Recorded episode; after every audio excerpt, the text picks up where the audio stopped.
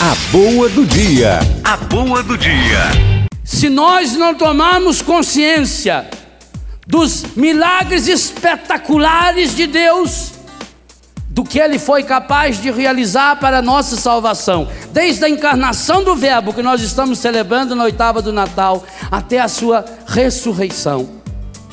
Se nós não tomarmos consciência dos milagres cotidianos que Deus faz em mim e em você, desde a nossa unha que cresce, da nossa pele que se restaura, quando você dá aquela dentada na boca e restaura por completo, do seu cabelo que cresce, do seu coração que bate, nós não vamos tomar posse dos grandes milagres.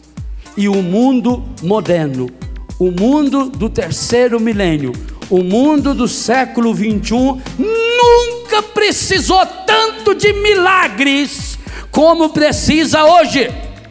E digo a vocês, ou a Igreja Católica se torna especialista em milagres, ou ela não vai atingir a dureza desses corações feridos, machucados, humilhados, pisoteados pelo demônio que cada vez se espalha no mundo afora.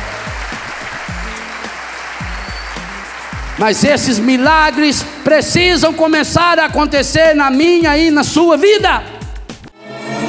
A boa do dia. A boa do dia.